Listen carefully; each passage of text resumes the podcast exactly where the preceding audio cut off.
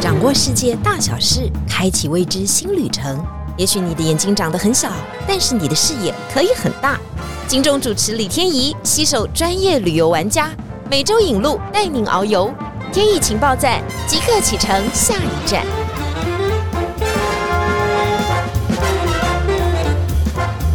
天意情报站，你说赞不赞？欢迎大家来到节目现场，我们都好想去这个国家哦，因为这个国家虽然距离我们很远，但是它很浪漫。然后大家说，嗯，度蜜月首选不是意大利就是这里了。嗯，我相信很多听众都已经猜出来了， 肯定就是西班牙了。但是我们对西班牙的理解到底是什么呢？在那边有浪漫的地中海风情，有很多的艺术大师作品，还有什么呢？它还有伟大的航海家哦，还有你对你那边的地理环境到底了不了解呢？今天天意情报站，我们要请大家隆重介绍这一位，他应该算是这个带团经验非常丰富的超级西班牙玩家。我们隆重欢迎 David 西手潘先生。大家好，我是西手，中文叫潘其昌，为什么有这么长的名字啊？源自于小时候学英文的时候，何家人老师给我的名字。 哈，哦，他给你西手， 对，他给我西手，那然后 David 是你的英文名字，是是潘是你的姓，但是我们就叫你 David 好了。好的，哎好啦，今天 David 哥要跟我们好好的聊一下西班牙哈。那西班牙有很多美丽的风情哦，嗯但是先了解西班牙之前，我们先了解伊比，它是在伊比利半岛上的。是的，是的哎，呦，很多小朋友记得地理位置的时候都记不起来啊！为什么叫做伊比利半岛？先想一个有趣的方式，让我们好好的记一下哈。啊，曾经有一个小男孩，他叫比利嗯，啊，那他两岁的时候跌倒，三岁的时候也站不住跌倒，到了五岁的时候他还是跌倒，他脚有什么问题吗？对啊，到了像球王梅西一样啊，嗯，他到六岁了， 他的脚还站得直。这伊比利半岛这个比利小男孩呢，只被半这岛一。直被绊倒的。好了，各位，你们记住了没？有一个比利的小孩一直被绊 倒，所以西班牙就在这个半岛上。但是这个伊比利半岛应该有很多的国家吧，不止西班牙。是，它有葡萄牙啊，当然最大的就是天意所提到的这个西班牙。它的上方呢还有一个安道尔，那下方呢还有一个英国的直布罗陀。基本上它是四个地区三个国家。所以这些国家是都很艰难吗？所以才一直被绊倒吗？在历史上，它是一个兵家争夺的地方啊是，不管是罗马人也好是，打了三次布匿战争。西元八世纪的时候，阿拉伯人越过直布罗陀对啊，入侵了伊比利半岛。对，在伊比利半岛南边呢，建立一个国家叫格拉纳达。所以就一直一直反反复复，是不停的建国，不停的灭亡，不停的合并，是然后不停的在放大，对，就这样像这度过了个一千年。是的，像北边的安道尔就是法国为了要抵御南边的阿拉伯人入侵呢，所建立的一个王国。最早它是法国人建立的一个诸侯国吧，哦对，啊附属国了，用来防御阿拉伯人的。大家赶快把地图打开，就可以看到伊比利半岛上面到底有哪些国家。下次好好的对照一下。不过刚刚 David 这样讲完以后，我们就好明显的知道，原来就有这些国家，有两个小小的，两个比较大的。但是我们的今天主题绝对是西班牙嘛，哈。啊，是我的，们先到西班牙来吃点下午茶好了。 西班牙的下午茶甜还要更甜呐、是？听说这个甜的，啊就是台湾的油条。我这样的形容是对的嘛是是啊，天意所提到的就是猪肉丝吉拿棒， 吉拿棒，对，就是西班牙油条。吉拿棒感觉很像是美国的食物哎、是不在西班牙发扬光大了。它的吉拿棒呢，它是比较细细长长的吉拿棒，依照他们揉面团的大小呢，做成长条形呢，它比较好拿取，对比，较好做控管。这个吉拿棒呢，它有很多种吃法，对一种最特别的吃法呢是沾巧克力酱，它已经那么甜了，还要再沾巧克力对吧酱。甚至还有放这个肉桂粉啊，哦、嗯，嗯或是这个糖霜啊， 啊，所以嗜甜的民族应该就是西班牙了，是真的是很是甜。是，嗯，好像还会配一些猪油啊、橄榄油啊。因为现在组成分子越来越复杂 了。在马德里呢的下午茶呢，它会因为它夏天非常的热啊，嗯，那可能他需要有一个饮料能够激发下午的活力 啊，所以他会喝冰巧克力或热巧克力呢，加一点橄榄油或猪油呢，来嗯，补充体力。他们很虚 哈，是是，一直要补充体力。因为冬天的时候非常 冷啊，它需要热量。那他们当然就吃一些，就是像热巧克力啊，或者是吉拿棒这样的东西，甚至在热巧克力里面啊加点橄榄油或猪油哎 呦，来来提味。好啦，那 energy 应该满满的，比 是喝蛮牛要好了吧？是照道理说，如果他们的精神这么充沛的话，下午大家应该都很准时可以上班吧？喝完以后是吗？是吗？呃，基本上他们午休时间很长哦，法定是两点到四点，可是通常呢，你要到五点之后呢，才看得到服务你的这些店员呢等一会或是商店才。 ，David，你的意思是说，他从中午吃完午饭以后，就一直从下午的两点休息到傍晚的五点，是就一直在休息。是，甚至有一些店员呢，他们三点下午三点才吃午餐，好所以他们去吃午休时间是看不到人的。所以就一直的在休息当中。是这个国家的经济已经是这样的，在二零零八年的时候，二零零九年的时候，它其实是欧洲五国之一嘛。到现在为止，经济也没有好转，都已经吃了吉拿棒了，跟喝了热巧克力了，这 个 energy 还是没有很好。到底发生了什么事情啊？这个是他们国性吗？基本上他们认为是要一个良好的休息才能够体力焕然一新，再从事下午的工作。所以他们睡午觉的习惯等于是他们的国民运动。因大为是家一起去睡午觉吧。对他认 为睡完午觉才一个崭新的一天又开始了。对那他们晚上上班到几点？如果五点再回去上班的话，他五点的上到七点半，啊甚至八点就下又 班。又又又下班，是哇，真的耶，在西班牙也是还蛮开心的哦因。为他们的晚餐通常比较晚了、啊可能九点甚至十点才吃晚餐，可能聊天聊到十又二聊点，到是哦，真的对很爱聊对，哎然后两点才回家。啊，然后又第二天开始，然后是下午很困，因为前一天聊到两点。是你看他们的生活都是好惬意哦，好 easy 吼。那他们的警察跟消防哥哥也是这样嘛？哦没有下午也会休息吗？对他们下午休息时间，当然他还是随时有待命了啊。嗯，但是通常他待命的人不是像正常上班的时间那么多。啊对，如果你万一有啊，真的出了什么状对况？真的紧急状况，他还是会会来救帮你你。对，哦，但是亲自遇到说有客人的皮包被扒了，对，那他会警察首先问你说你的损失的金额是多少钱？他要五百欧元以上他才立案啊，所因以为五百欧元以下他不构成你要啊先损证失明或犯罪你的皮包里有多少钱，除非你有用手机拍一张照，对不对？是然后不然的话，我不一定愿意出勤去帮你拾回你的皮包，是这样吗？也不是啊，开证明来。如果你要去在西班牙要开警察证明的话，它有一个最低门槛是五百欧元对的。，这个就是说，我们去做一份事情，就要有一份的收获嘛。西班牙只是把这件事情 做得很务实而已、啊。是是他们下午的时候或晚餐的时候啊，常常去这个西班牙的餐厅啊。在台北其实有很多西班牙餐厅，我们都很喜欢吃那种西班牙的小菜，因为它有一种特殊的地中海风情啊，地中海饮食。赶快来教我们一下，这个叫 tapas 哈、嗯是什么意思？这个是下酒菜，它真正意思应该说酒杯的盖子，它是当时阿方索一世呢，请他的仆人所做的小点心，用来稀释胃里面的酒精。所以它其实是为了解酒，挡御更多的酒精，是 是一口小点，一口酒。是，然后就让自己一直吃很多， 然后一直喝很多。就我们现代讲法就是下酒菜，但是它后来变成了一种主菜了，对不对？对，算一个生活方式。对，所以西班牙饮食的方式对很多餐厅，几乎所有的餐厅都有准备，这种 tapas tapas，对，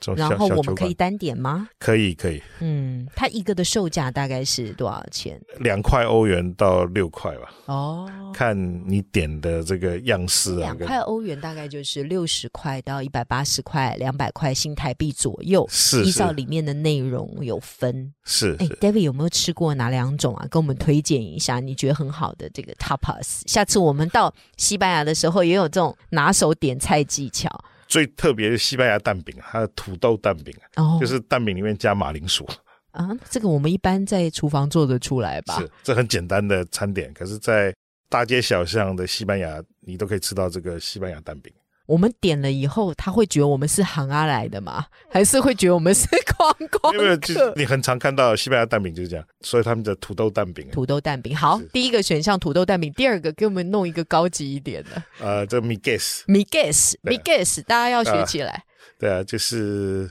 玉米片啊，或是小米啊，嗯啊是面团，然后上面放很多沙拉或蔬菜啊，啊，甚至这个奶酪香肠，就是香肠里面灌 cheese，哦，对，啊好像听起来蛮功夫的哈。是哦，这样然后一个 tapas 上面这么多佐料，是气死甚至猪肉洛片、梨啊，洛梨，对啊，好啦，这个番茄啊，六十欧没，有没有没有，大概八九哦块，八九块欧，花得起，花得起，可以的。下次大家去这个地中海，记得点 tapas 的时候，再跟我们讲一次那个小菜名字叫 migas， migas，好，大家不要忘记了。好了，讲这么多的这个地中海的饮食，其实最重要的是还是跟它的航海有关系嘛，是哈。是它其实有很多的佐料是来自航海的很，多香嗯、南来北往，很多的东西是在航海的船舰上吃到的哈，它也必须要这样的方式。是但是我们讲到西班牙的航海，一定要提到他哥伦布嘛，是是，他到底是伟大的，还是懦弱的，还是一个骗子、呃 d a v i d 你怎么评价他？就是所接触到的历史古迹或者是文献记载，都认为他因为在美洲杀了很多原住民，对，所以他是一个大恶人。是不是？对他让好像有古文明，因此还消失是嘛，对不对？这个是史书上的记载。对。可是后面最新的美国有一个杜克大学，嗯他有一个罗莎教授，嗯他对他的研究是说，哥伦布呢很可能是欧洲皇室的后裔，哦，他不是那么简单的人物啊，因为他可以领导三艘船舰呢横渡大西洋去发现新大陆。嗯，光这个领导跟统御能力呢，就不是一般人能够有的能力。啊是， 然后他又熟知天象、几何学，又看得懂地图，嗯然后又能用密语跟水手啊做一些联系沟通，嗯然后要一次要控制三艘船在对大海上，就是他不是那么简单人物，对而，且每次出去都是十几个月，嗯然后又四次回到美洲啊，去确立当时西班牙的呃贸易路线跟这对殖民地的这个有效控制，对，所以他不是历史记载或者是传说中市井之徒，当然史料上面对他有很多的记载嘛，哈，说他曾经做放羊小弟、麦莱洛大哥船上的杂工。但是刚刚 David 提出另外一个杜克大学的想法，说他非常有可能是皇室的后代，是波兰王室的是后代，哈。是那他当然数学没有很好，是但是也不用很好，因为是水手或其他专业的人士很好就好了。哈是也许就可以帮他带到很正确的方向。不过最让大家啧啧称奇的就是他的募款能力是非常非常的，是，这恐怕也是一个王室才能够办到的事情吧？因为在当时的社会状况下，贵族跟平民是没有办法沟通的。嗯，但是他又能说得上话，他的母亲又是葡萄牙的，好像是贵族啊，对，只有贵族跟贵族之间能够有效通婚有，效的对呃，连联络，对讲到话，对不对？这也要有门当户对的感觉，是的，所以可能恐怕欧洲皇室早就知道他是来这头个不小的，对他是国王之子，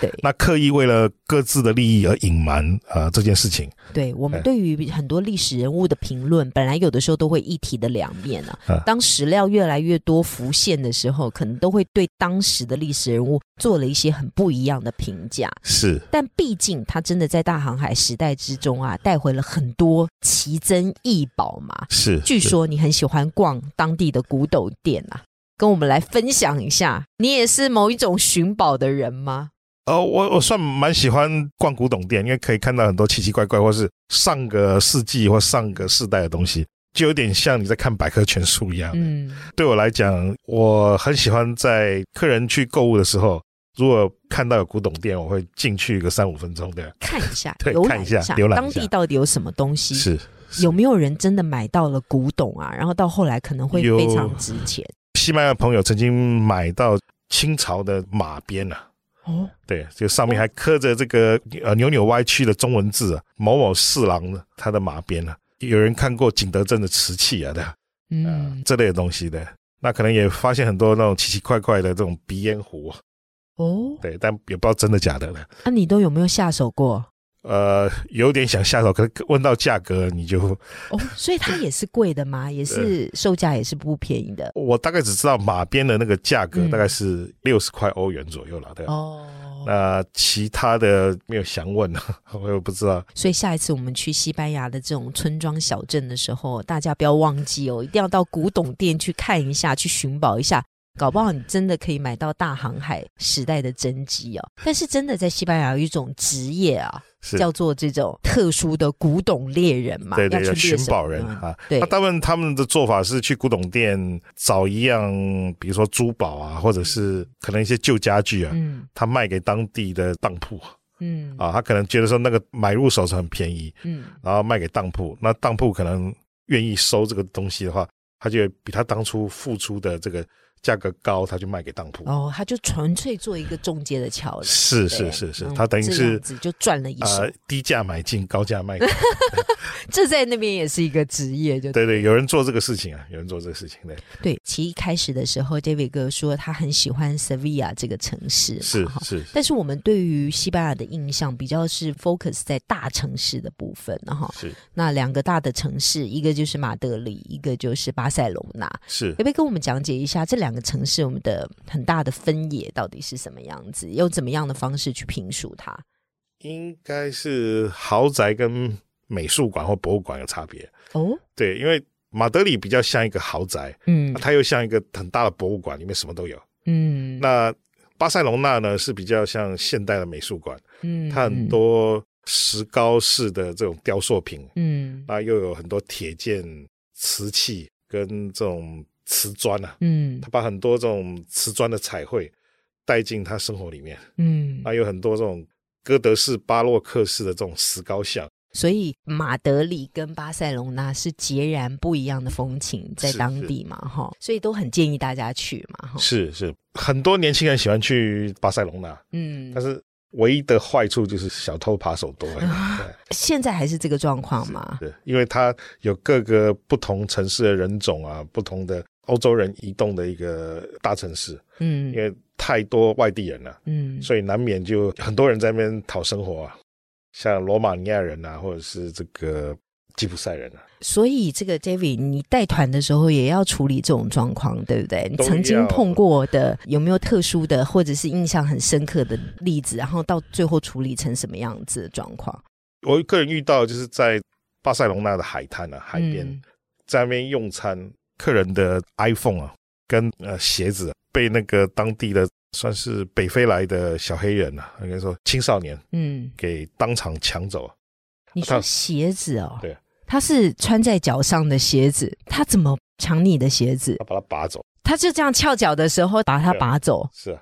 他坐在他他陪他小孩子坐在嗯海边的算是堤防边，嗯，他坐在上面，然后稍微轻松一点的姿势。是他速度很快，我不知道他怎么拔，就是脚上的鞋子被拔走，他其实拔鞋子是让你不要去追他，是这个意思吗？有有可能啦，对啊。嗯，但是去报案的时候，那个警察是说你有没有损失超过五百块？当然 iPhone 有了，对，啊他要拿警察证明就是要五百。当然后来是找不到的。是，即使是找到了，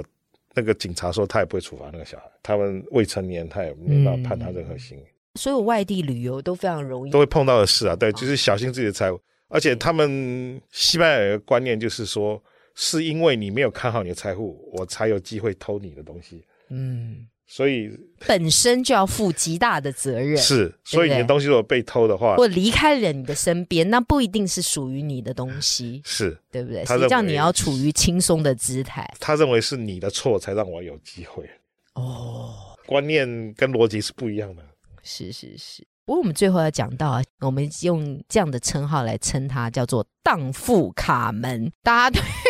于 西班牙的女性啊，总是会有一些热情啊，是或者是非常浪漫的这种想法，是吗？是吗？这可是还是因为我们受到了那个因为、歌舞剧的影对响。音乐歌舞剧的影响嘛，对啊，写的故事背景是在一个女子、啊、在塞维亚这个城市里面烟草工厂工作，那她工作方式特别的妩媚动人，所以吸引了这些军官啊、跟斗牛士啊，还有士兵对这位女子的钟情啊。这个一个女子因为生活的压力，她必须要周旋在这个三个男人中间。众多男人之间，是是是嗯，然后平常还要在烟草公司上班，是所以那个场景都要把它描述出 来，是而且还要演出来。是但是他那个动作啊，就是穿着大大的那种佛朗明哥的裙子，然后要把这个裙子挽起来，露出雪白的大腿，在大腿上面搓烟草啊，被拍成了很多的电影。啊是是是是，然后她又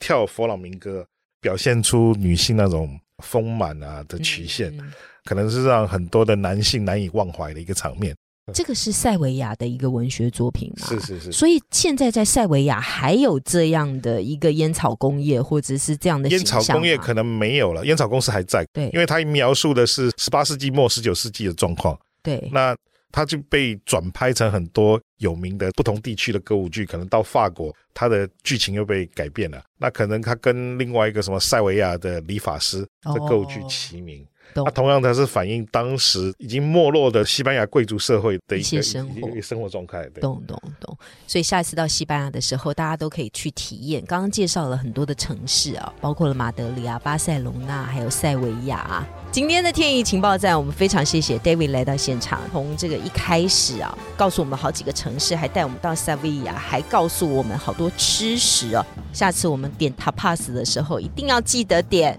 m i g u e s Migues，这 样就觉得你非常的专业了。谢谢 David，天意情报站，天意无告站，谢谢大家。 谢谢大家。 拜拜。